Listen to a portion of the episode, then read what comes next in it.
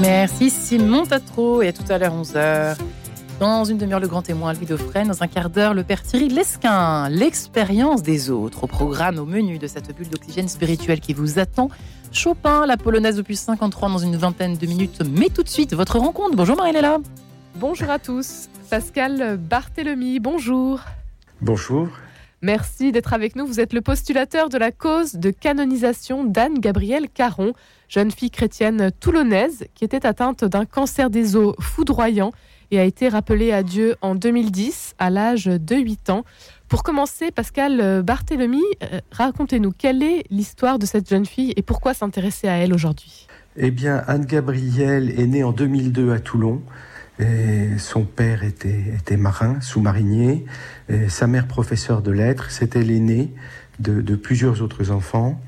Et, et jusqu'à l'âge de 7 ans, elle a grandi sans difficulté. Et puis on a découvert chez elle un sarcome d'Ewing, qui est une tumeur des os euh, maligne, euh, évolutive, et pour lesquelles il n'existe pas aujourd'hui de traitement euh, disponible et elle est morte à 8 ans et demi à l'été 2010, le, le, 23 juillet très exactement, avec une, une montée en sainteté dans, pendant la période de sa maladie et qui a laissé tout le monde stupéfait chez une petite fille encore très jeune et pourtant très mûre. Ses parents sont très Donc, croyants. Un, un, les parents, les parents sont très croyants, ont assuré à leurs enfants une éducation de la foi et de la vie de foi, des vertus, de la charité, etc. Mais pendant la maladie, on a senti qu'Anne-Gabrielle prenait ça elle-même sur elle, c'est-à-dire ne, ne se contentait pas d'appliquer ce qu'on lui avait dit euh, d'une manière un peu répétitive ou, ou, pas appropriée. Au contraire, elle a fait vraiment sienne euh, cette vie de foi et de charité, et c'est ça qui est extraordinaire euh, à un âge si jeune. Sa maladie marque finalement comme un point de départ dans son ascension spirituelle, c'est ce que vous dites? Pascal Barthélémy Un point de départ sur la base d'une éducation posée par les parents, oui, certainement. Et il y a les deux à la fois, c'est-à-dire à la fois cette éducation qui préexistait, et puis on sent que la grâce est intervenue à partir de ce moment-là. C'est-à-dire au lieu de, au lieu de se fermer, au lieu d'entrer en révolte, et, elle a accepté, et ça c'est une chose qui est frappante, elle s'est toujours battue contre la maladie. Elle est même, elle a même voulu aller à Lourdes et ses parents l'ont emmenée à Lourdes pour être guérie. Elle a espéré ce miracle elle n'a jamais euh, capitulé en quelque sorte, et elle a accepté aussi que ce soit la volonté de Dieu qui s'accomplisse et pas la sienne. Et donc elle a finalement offert cette maladie dont elle a compris au bout d'un temps qu'elle ne pouvait pas sortir et que l'issue euh, serait la mort. Et elle l'a offert non pas d'une manière euh, subissante, mais en décidant d'offrir pour ceux qui souffraient, d'offrir en particulier pour les pécheurs. Et, ça, c'est le deuxième temps. C'est-à-dire à la fois j'accepte sans me révolter, et puis j'offre. Et le tout, et ça c'est une marque particulière de d'Anne Gabriel, avec un sourire extraordinaire qu'elle a gardé tout le temps. J'ai beaucoup de photos, et, étant postulateur, le, le, les parents m'ont donné pour, pour instruire la cause et pour la préparer. Elle sourit beaucoup pendant toute la période de sa maladie, alors que les souffrances de cette maladie sont particulièrement fortes. Comment est-ce que vous en arrivez justement à ouvrir un procès alors, l'initiative est partie de, la paroisse euh, où était Anne-Gabrielle à Toulon, qu'elle fréquentait avec ses parents. C'est un des membres du, conseil qui a un jour proposé à ses pères, dans une réunion du conseil, de, euh, poser la question est-ce que nous ne devrions pas prendre l'initiative de lancer une procédure de canonisation d'Anne-Gabrielle? Et l'unanimité s'est faite instantanément pour dire oui. Et en fait, il a considéré tous comme sainte. Donc la, la démarche a été engagée et, auprès de Monseigneuret, puisque et, le, le, principe c'est qu'un acteur décide de, de, prendre en charge cette cause, il doit obtenir l'approbation de l'évêque et, à partir de là, la, la démarche se lance. Donc c'est ce qui s'est passé. Les, les, premiers pas ont été faits en, en 2018 et officiellement, donc après une étude préalable qui a montré qu'il y avait bien matière à engager une procédure de canonisation, Monseigneur Ray a ouvert la procédure de canonisation le 20 septembre 2020. Donc ça fait maintenant euh, deux ans et demi.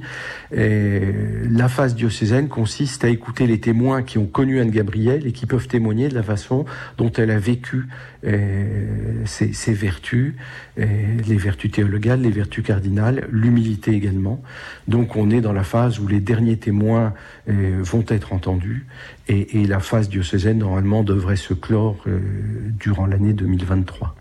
Et les témoignages euh, que vous recevez sont nombreux Quel Barthélemy Alors, il y, a, il y a deux sortes de témoignages. Il y a les témoignages des personnes qui ont été sollicitées dans le cadre de l'enquête diocésaine, et puis ensuite il y a beaucoup de témoignages qu'on reçoit, notamment par le biais du site internet, de gens qui invoquent Anne-Gabrielle et qui disent l'invoquer et qui disent pourquoi ils l'invoquent. En fait, en synthèse, parce qu'ils la considèrent comme sainte. Et puis il y a également des gens qui reçoivent des grâces et qui témoignent des grâces qu'ils ont reçues. Et ça, c'est très marquant parce qu'on se rend compte véritablement que la grâce est agissante derrière cette cause.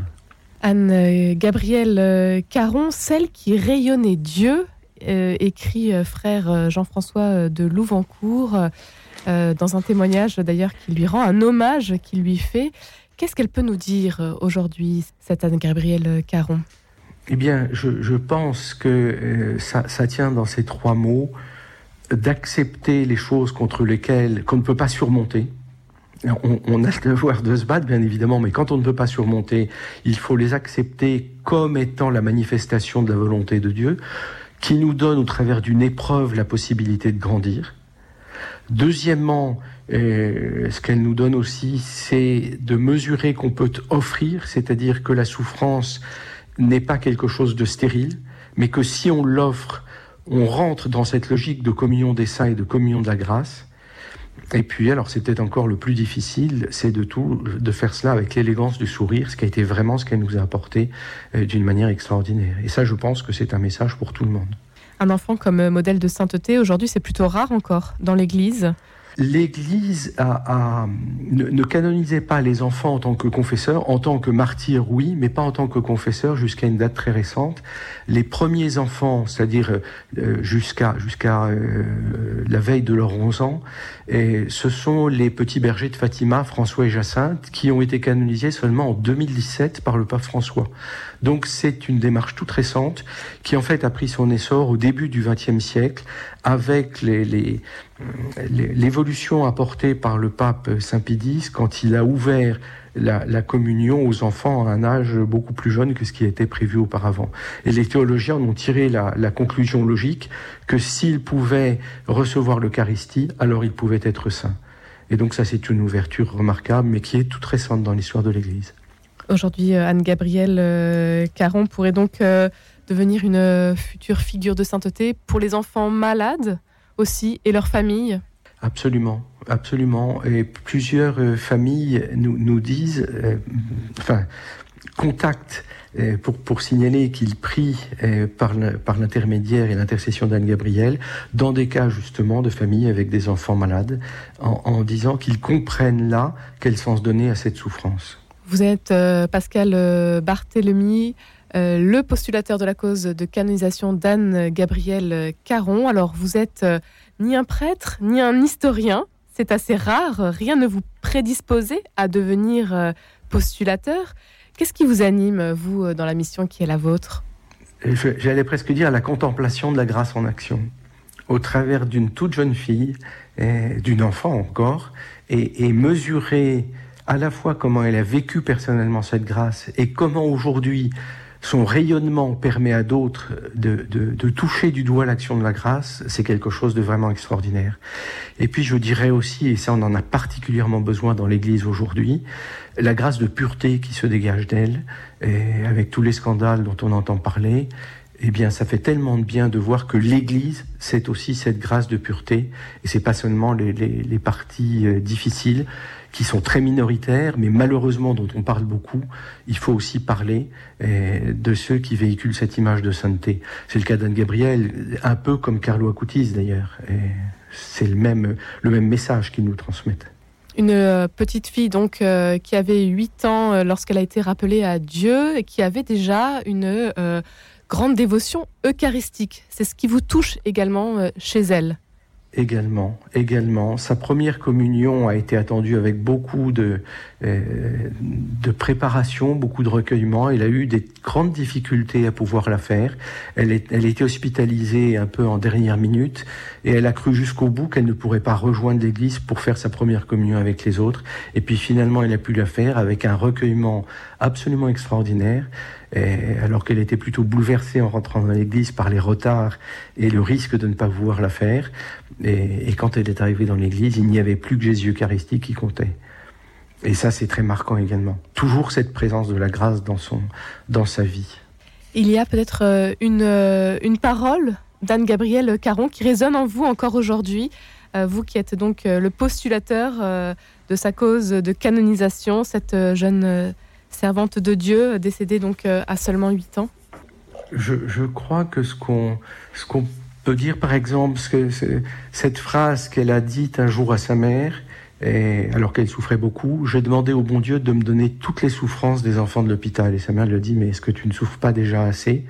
Oui, mais je souffre tellement que si eux pouvaient ne pas souffrir. À ceux qui aimeraient euh, mieux connaître Anne-Gabrielle Caron et découvrir euh, sa vie, euh, vous serez à Paris vendredi prochain, le 10 février. Vous donnerez euh, une conférence sur Anne-Gabrielle Caron à la maison Saint-Lambert, dans le 15e arrondissement euh, de Paris. Pascal Barthélémy, c'est une conférence organisée par les AFC Saint-Lambert de Vaugirard. Toutes les informations sont à retrouver sur le site des AFC notamment. Il ne faut pas oublier de réserver si vous souhaitez euh, y assister. C'est à 20h30 le soir. en attendant de vous retrouver à Paris, donc euh, Pascal Barthélémy, merci beaucoup d'avoir été avec nous aujourd'hui.